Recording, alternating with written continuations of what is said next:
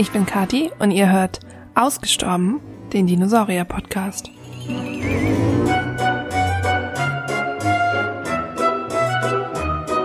Dieser Podcast ist für alle Dino-Interessierten und vielleicht auch etwas Dino-Verrückten, so wie mich. Ich bin keine Paläontologin, ich habe das also nicht studiert, interessiere mich aber seit ich denken kann für Dinosaurier. In diesem Podcast möchte ich euch Themen aus der Paläontologie einfach und hoffentlich unterhaltsam vorstellen, ohne dass man dafür ein Lateinstudium abgeschlossen haben muss. Wenn ihr Fragen, Anregungen oder Themenvorschläge habt, abonniert einfach meinen Instagram-Kanal zum Podcast und schreibt mir eine Nachricht.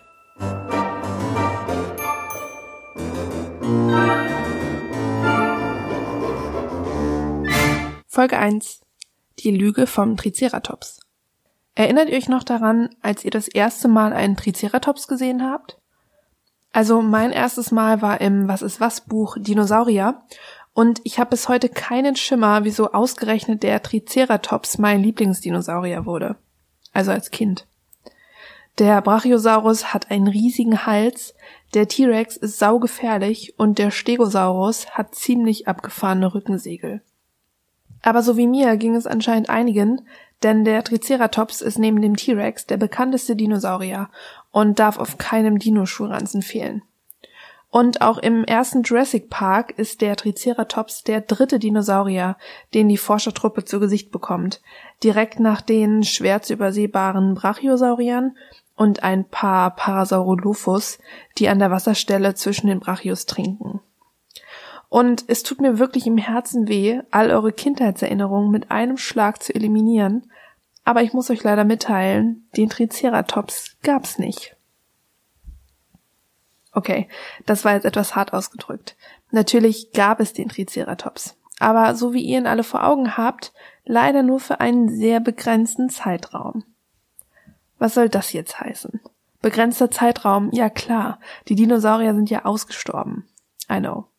Aber ich verspreche euch, mit dem Wissen aus den nächsten 15 Minuten dieser Folge seid ihr die Könige auf der nächsten Party. Naja, kommt auf die Party an, ne?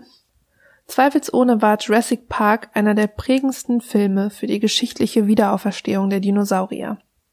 Jahrzehntelang hatte sich niemand mehr für die ausgestorbenen Riesen interessiert.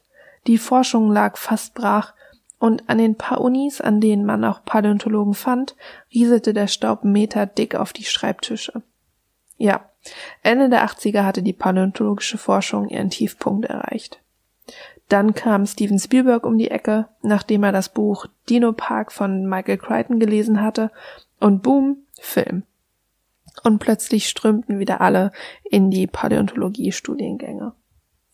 Für seinen Film holte sich Spielberg einige Paläontologen ins Haus, damit der Film so realistisch und wirklichkeitsgetreu werden würde wie nur möglich. Einer dieser Spezialisten war Jack Horner. Er war unter anderem für die technische Umsetzung der Dinos zuständig, also wie sie sich bewegen, wie sie laufen. Jack Horner ist echt ein ziemlicher Rockstar in der Paläontologie. Den Namen könnt ihr euch echt merken, wenn ihr ihn nicht sowieso schon kennt.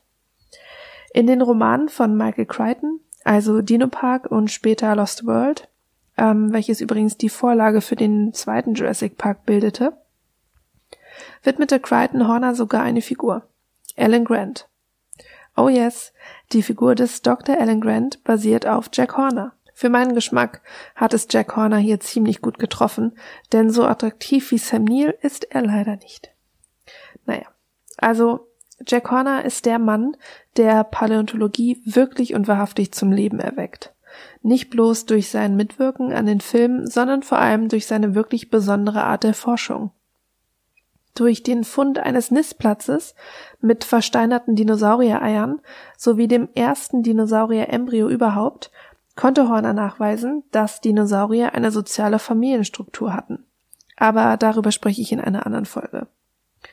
Vielleicht war es der Dinosaurier-Embryo, der Jack Horner zu der sehr simplen, aber dennoch mehr als berechtigten Frage führte, um die es in dieser Folge gehen soll.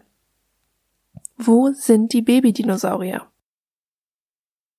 Ihr wart sicher alle schon mal in einem naturhistorischen Museum oder zumindest in einer Ausstellung, in der man Dinosaurier-Skelette oder einzelne Knochen betrachten konnte.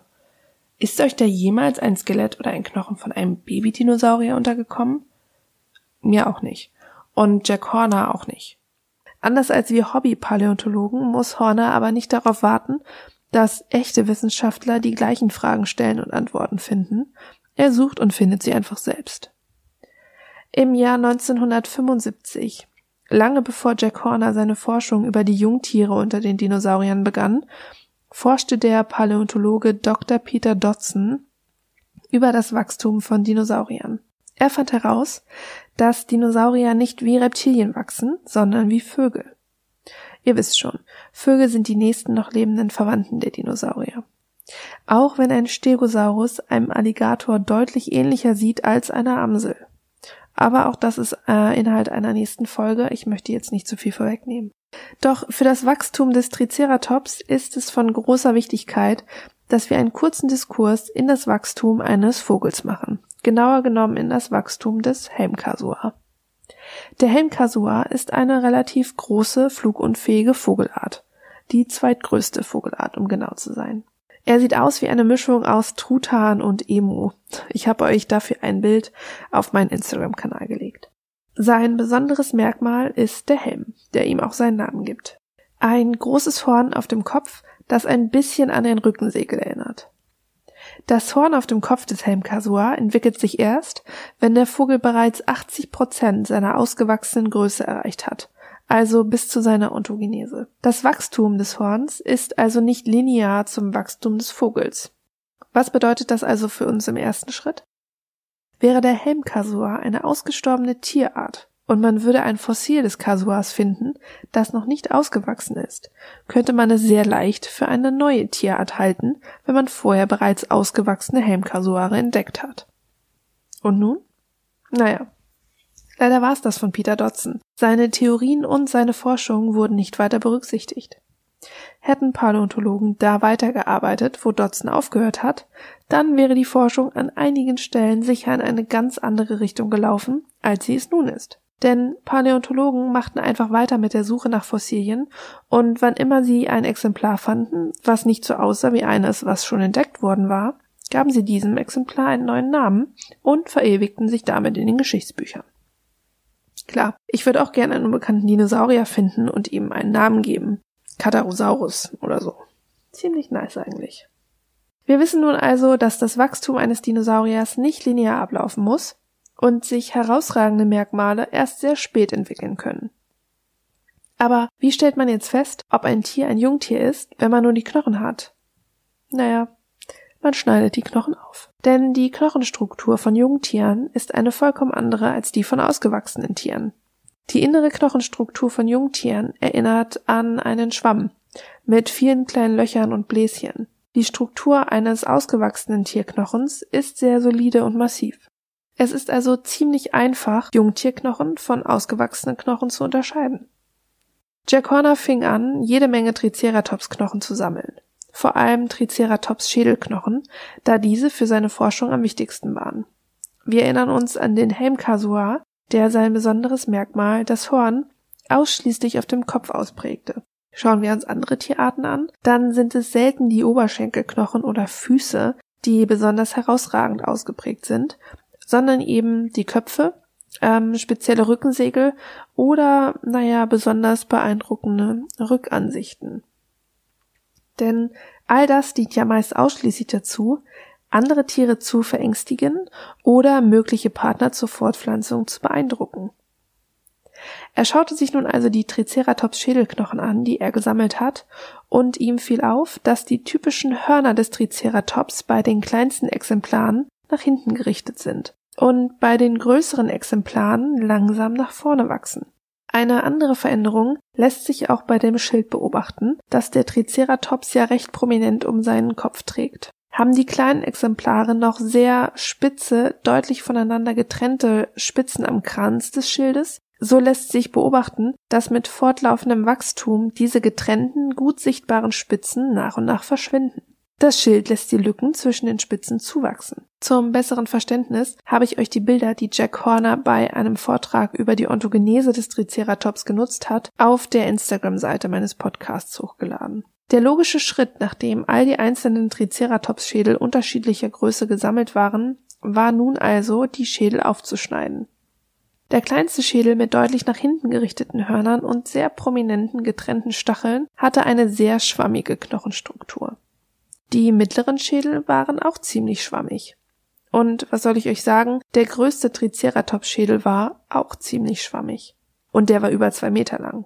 Was war hier also los? Hatte der Triceratops vielleicht einfach eine schwammige Knochenstruktur als andere Dinosaurier?